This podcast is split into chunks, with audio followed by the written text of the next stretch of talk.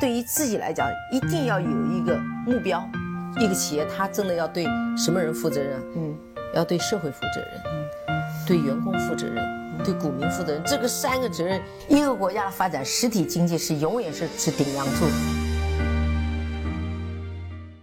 各位好啊，给你一个真实生动的格力电器，我们给的比你要的多。今天是二零二零年七月三十一号啊，是一个周五，也是七月份的最后一天啊。转眼间，二零二零年下半年的第一个月份就过完了，这时间过得可真的是快啊！再有一个月，到了八月的三十一号的时候呢，格力的半年报。就会出台，无论是丑婆娘还是小媳妇儿，都要去见公婆了。我们还是拭目以待吧。最近的市场啊，真的是涨涨落落，起起伏伏啊。当牛市的呼声来的时候呢，你已经确认牛市已经来了，真想满仓 all in 呐。他又给了你一个大耳光，又连续的阴跌了一两周。当你觉得怎么可能还会有牛市的时候呢，他又来了一个暴力拉升，让你觉得三根阳线真的是可以改变一个人的。信仰啊，那在这个时候呢，我们其实特别需要多阅读或者是多思考的是一个人的投资心态。那么今天呢，我还是给大家带来一个有点基础的文章，这个是我非常非常喜欢的一位持有风机老师啊，金伟民金老师他的一个作品叫。投资中的十大心理误区。那有人说，白老师，你总是给我们灌这些心法，灌这些鸡汤，能不能教点干货呢？我觉得，对我们投资者来说，什么是干货？给你一个代码吗？给你一个买入的信号吗？那我想问你，买完了之后，你能踏实的持有吗？你能够非常清楚你买的是一个什么样的品种吗？如果不可以的话，那更多的还是要去修炼我们的。心态和修炼我们自己和自己相处的能力，好吧？那什么是十大的心理投资的中的误区呢？我们来看一看金老师怎么说的啊。第一大误区呢是赌博的心态，投资呢是任何人都需要伴随一生的事情，是需要用时间来去慢慢积累的。如果你有一笔十万块的资金，我们假定啊，平均每年能赚百分之十二，这个其实并不算特别的高啊。那么四十年之后呢，资产是九百三十万。那么如果同样的十万元，如果你晚投了十年，同样的投资率、收益率啊，那么最终呢，只剩下的不到三百万，整整差了六百三十万。这就是复利的威力啊！很多人看到这样的文字之后呢，他首先问两个灵魂拷问：第一，我能不能坚持四十年，每年赚百分之十二？这是第一个问题。第二，我即便是四十年之后赚了九百三十万。我今天我今年二十五岁，到四十年之后我是六十五岁，我还要那九百三十万干什么？这个呢，其实这个问题其实对，就是我们应该在什么时候去拥有什么样的财富，拥有什么样级别的财富，这个是一个很重要的话题。如果真的是穷困潦倒一生，到了八十岁之后你有了一个亿万身家，那真的是挺悲哀的一生。但是呢，我想说的是，这个是我们的一个投资的。态度和投资的方法啊，那可能你你不只有十万块的本金嘛？我相信，如果说你的投资能力更高一些的话，有可能你通过呃十几二十年这样的牛熊转换，或者是呃好公司的这种陪伴，也能够给你带来一个相对还不错的资产的升值啊。那如果呢，你年轻的时候不尽早的开始投资，牛市的时候看到旁人呢赚了钱，你又心生嫉妒的心理，我们都知道，你不会呢去给去跟马云去比。钱多钱少，因为你也知道比不了。但是你周围的同学、同事、朋友、邻居啊，如果赚了钱，就很容易成为你自己入市的一个理由。想想看，当年入市是不是有这样方面的原因呢？因为呢，他们的过去和我差不多，凭什么他们能赚钱，我就不可以呢？在这种心态下进入股市啊，很容易就产生赌博的心理，因为你想追上你周围的人。在这种心理的作祟下呢，很容易就把所有的资金。全部的一把呢，就 all in 到股市去了，满仓一个品种，甚至呢是用了高杠杆，而这个时候大概率已经是牛市的高点了。如果碰巧赚了点钱，更加会强化这种行为，直到赌博失败的那一局为止。第二大误区，从众的心理。买股票基金啊，听周围的人介绍，我知道到现在为止，上海呢还有一个公园的角落是股市在线下的各位去交换一些信息、交换一些小道消息的场所，已经到了二零二零年的这个时候了，还有这样的事情，你说这是不是很典型的从众心理呢？因为呢，很多人自己不具备相应的投资理念和知识，周围人如果赚了钱，他就很容易产生从众的心理。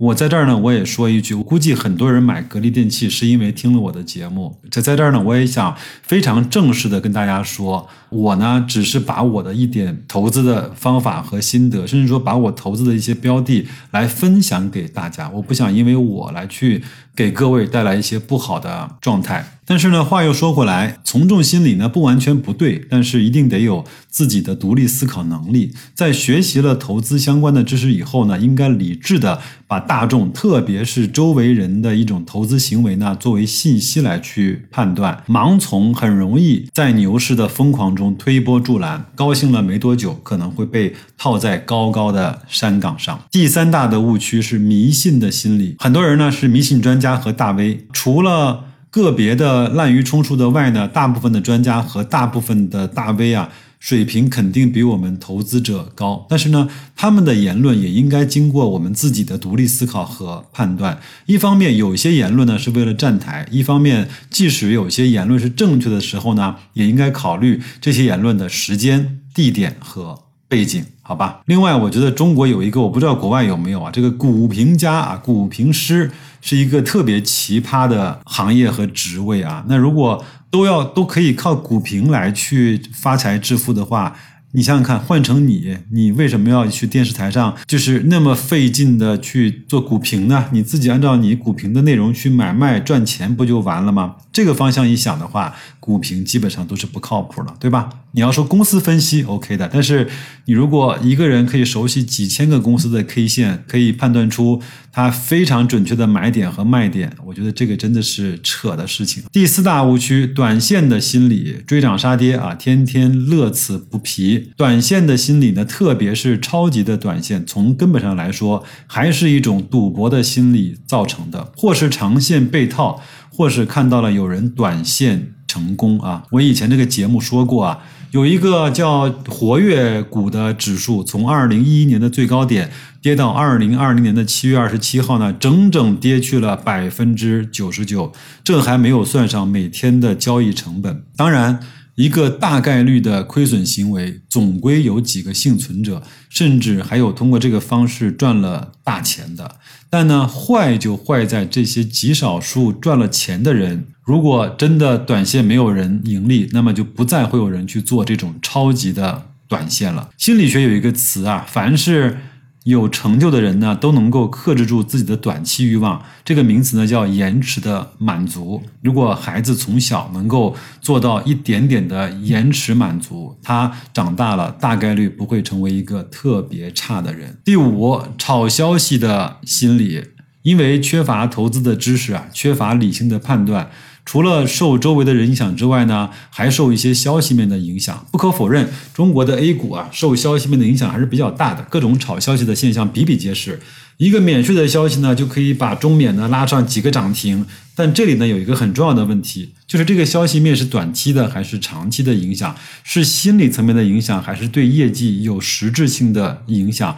股价呢是否存在过度反应的情况？这一些呢都是我们投资者要去独立去判断的。还记得雄安那个消息出来之后啊，相关的概念股连续的大涨，尤其是那个华夏幸福，对吧？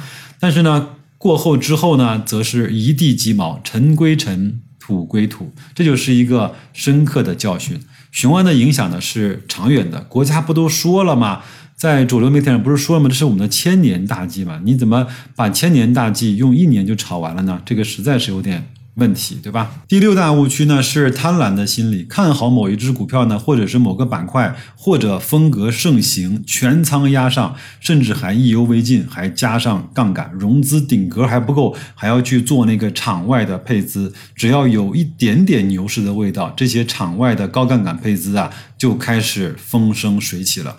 如果呢运气好赚了钱，更是会加强这种贪婪的心理，最终导致失败。贪婪的心理呢，还表现在对下跌的痛苦程度要远远超过上涨的情况。如果呢一个品种上涨后跌回原点，给它带来的还是痛苦。贪婪的心理呢，导致每天都会产生无穷的后悔和懊恼，失去了投资真正的目的。这个其实在心理学上是有严格的比例限定的，人得到一百块钱。远远不及他丢一百块钱的痛苦来的大。这个比例呢是丢钱是赚到了一百块钱的二点五倍啊。第七大。误区，恐惧的心理和贪婪不同的呢，是恐惧心理呢，也是一种有害的心理。这些人往往是在牛市里极度贪婪，到了熊市呢，又变成极度的恐惧。一样的消息呢，会给出不同的解读。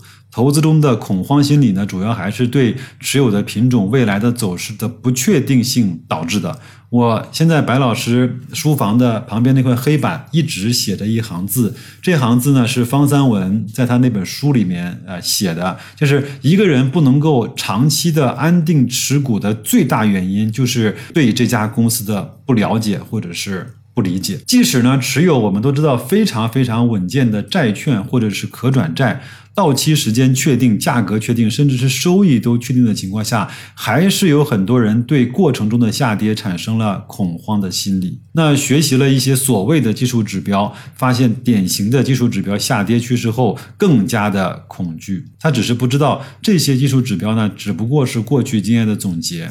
那是否准呢？有一个概率的问题。第八大误区：锚定的心理。你对未来的恐惧呢？所以很容易找到一个参照物。比如说，你去市场买东西，如果你不熟悉的话呢，很容易和那个摊贩啊讨价还价。而摊贩一旦掌握了你的心理之后呢，故意开一个高价让你砍价。你觉得通过砍价获得了便宜，因为你对当时他开那个天价产生了锚定的作用。而砍完之后虽然很贵，但是你依然觉得占了大便宜了。在投资中呢是一样的，有人卖出的理由呢，就是因为有小的浮盈了，有了百分之五、百分之十的收益就可以去止盈了，告诉自己落袋为安，不要贪。但是呢。他们不知道的是，股票价格的涨跌和你的持仓成本基本上没什么关系。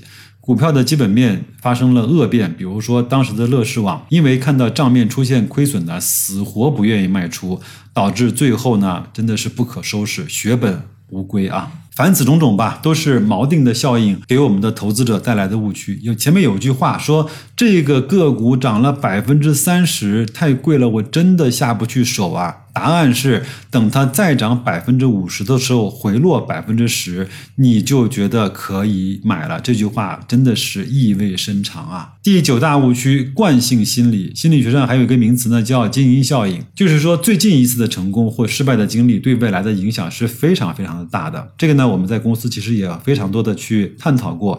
除了静音效应之外呢，还有一个叫首音的效应啊，就像俗话说的那样嘛，一朝被蛇咬，十年怕井绳。殊不知，你其实遇到的一次失败的成功，或者是它只是一个个案，可能不具备普遍的意义啊。作者呢，自己在投资的经历中就多次犯了惯性的心理。当时呢，他是呃认购中了上海石化亏损了之后呢，就十多年没有碰股票。二零零八年的大熊市，靠债券获得了不错的收益。到了二零零九年。四万亿的行情来了之后，还是固守熊市中的债券思维模式，基本上是错失了一个大牛市。到了二零零六年，靠小市值的策略大幅度的跑赢了指数。二零零七年蓝筹行情来了之后，还是固守原来的思维模式，再次的跑输指数。上一次的成功呢，就一直的使用；上一次失败了呢，就一直不敢碰。把自己遇到的一个个个案当做普遍的规律，外界的条件一变呢，它就会失效。好，最后一个。第十大误区：喜新厌旧的心理和惯性心理呢，正好相反。那是喜新厌旧心理。过去的股市炒新是屡见不鲜的。这个炒新呢，主要是新股上面没有什么套牢盘，所以呢，很多人不讲基本面，不讲估值，一个劲的就是炒，直到由于某种原因而崩盘。总之。反正我只要不去接这个最后一棒就可以了。殊不知的是，你这次没有接最后一棒，总会有人接的。这次没有接，不代表将来不接。这种刀口舔血的活儿呢，真的是不好干的。还有呢，对很多刚刚进入这个市场的人，习惯于买基金的人来说，还有一个怪现象，就是喜欢买那个新基金。呃，无非呢有几个原因吧。第一个呢是受客户经理的影响，或呢是受基金公司的宣传的影响。第二个呢是觉得老基金的净值太高。高了、太贵，不如从新基金的净值一亿元开始算起。一般情况下，我们是不建议呢去买新的基金。这个呢，我从零七年到现在已经深深的知道了这个道理啊。特别是一些新的主动型的基金，因为指数基金呢还有历史的指数可以去追溯。